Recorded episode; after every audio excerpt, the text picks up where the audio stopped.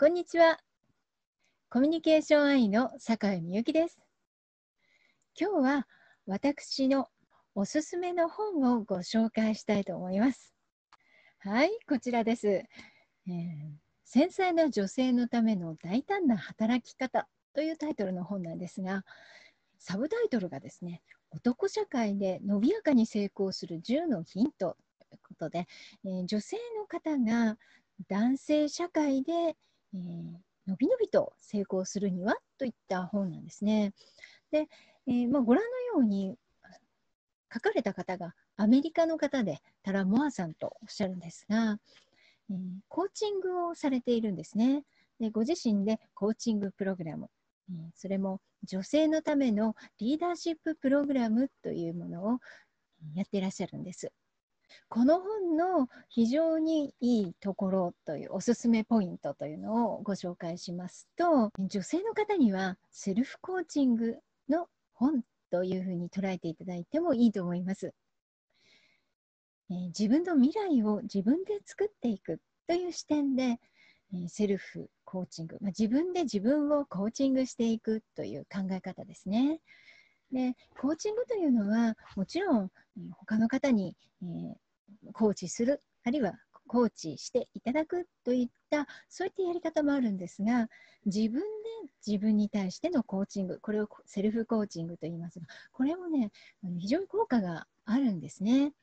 で特に自分の未来を自分で作るという視点に立ってやっていきますとやればやるほど自分のことに対して自信を持てるようになるんです。人というのはやはり人から認められたりすると非常に嬉しかったりしますよね。で嬉しくてそしてそれが自信になるというのはあるんですがただそれだけで自信が持てるのかというとそうではありません。うん、あなたもご経験があると思いますが人から褒められても自分自身ではいやそんなに褒められるほどではないんだけどといや確かに言われる通りだけども自分は、まあ、まだまだだななんて思うことが終わりじゃないでしょうか。その他者評価と自己評価、まあ、これがですねある程度一致していないとその相手の評価も素直に受け取ることができませんし、まあ、ギャップがあってですね自己評価の方が高いという方もいらっしゃるんですが、まあ、別に一致絶対しなきゃいけないわけじゃないんですけれどもここはですね一方だけが高いからといって自信になるのかというとそうじゃないってことですね。えー、そしてもう一つですね、えー、男性の方にもぜひ読んでいただきたい。特に男性管理職で女性の社員の方、部下の方、またチームに女性がいらっしゃるというそこのリーダーの方ですね、えそういう方にですねぜひ読んでいただきたい。でなぜかというと、え女性の理解できない部分を知っていただきたいんですね。つまり男性から見てどの部分が理解できないのかというところはその個人個人の意見を聞くだけではなかなか見えないところがあると思うんですね。男性の管理職の研修などで女性の言いたいことがなかなかわからないとか、うん、もっと能力伸ばしてほしい、それから活躍してほしいと思うんだけれども、本音のところがよくわからないご相談を受けることがあるんですね。そういう時にですね、やはりここは理解はどうしても難しいな、自分はっていうことを自覚しているのと、いつかは理解できるんじゃないかとか、あるいは分かっているという思い込みですね。そういうものがあってお話しするのでは、えー、かなり違うですね、結果が。でまあ、幻想なんですよ、理解できるというのは。これは別に男性と女性だけじゃなくて、1対1の関係でも、相手のことをまるっと理解できるというのは、もう本当に無理な話で、相手になり変わる以外にないわけですよね。それはできないわけで。まあ、だからこそね、えー、人というのはコミュニケーションを通して相手のことを理解して少しずつ理解していくわけなんですけれどもそこにはやはり理解できない部分があるよねっていう前提のもとですね、えー、少しずつ理解を深めていくというコミュニケーションが重要になってくるんじゃないかと思うんです。えー、そういった深い相互理解の、ワンステップというんでしょうか、えー、そういったことにお役に立つ本になると思います。で具体的に言いますと女性の方でしたら自分の思考や行動パターン、まあ、こういったものをですね改めて見直すことができるようになります。まあ、当然セルフコーチングにいい本ですからそうなっちゃうんですけども、えー、特に私はですねこの自分の中の批評家からの声というこれをですね、えー、女性ってあまりにも聞きすぎているんじゃないかと。その批評家の声にですね動かされているんじゃないかというタラモアさんのこの提言。本当にそうだなと思いました。で自分の中の批評家からの声というのはいわゆる、えー、そうですねダメ出しですよね。例えばこれだけ今日は仕事で成果を上げたというものが事実あったとしても自分の中ではいやまだだまだまだよねとかいや思ってるほどできなかったとか、えー、新しいことをやってみようと思うときにそれはまだあなたには早いんじゃない、ね。えー、こういうことを前は失敗したからもう少し練習を積み積んでからやるべきじゃない？というようないかにも正当ないかにも理屈にがこう通ってるような批判批評家の声っていうのが聞こえてくるわけです。でそこでいやそんなことはないって まあ、跳ねのける人も多いと思うんですけれども、まあ、一方でですねそうだよなと。私まだまだだしとか、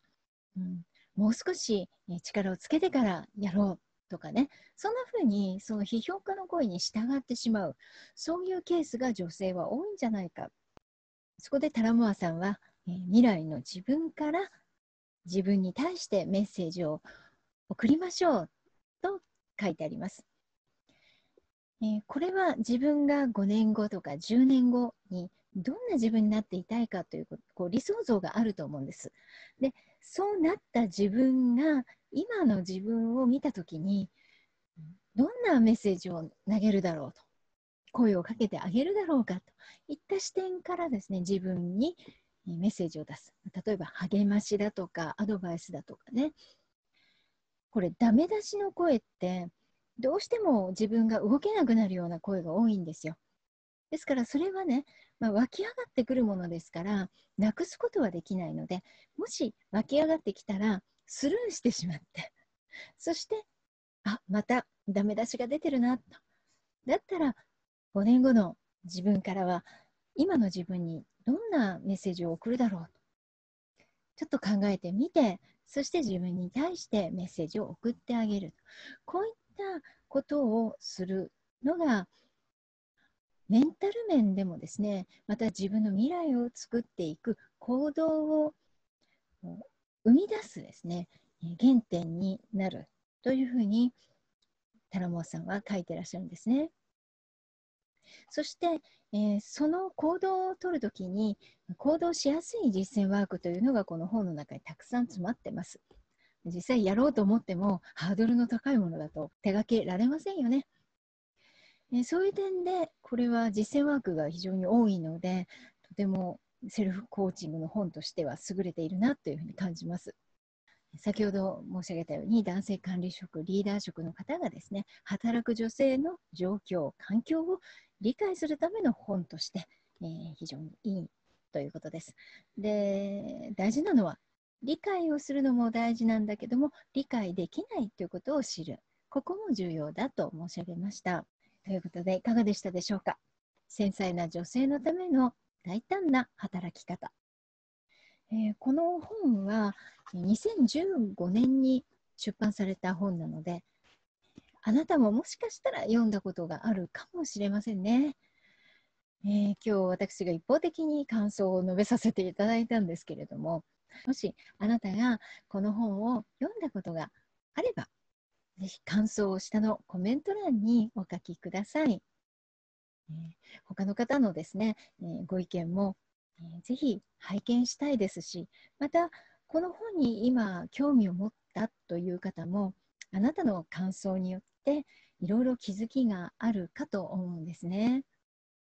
ね、できればそういった、いろいろな見方というものを共有し合って、学びにつなげていけたらというふうに思っています。そして、えー、チャンネル登録もぜひお願いします。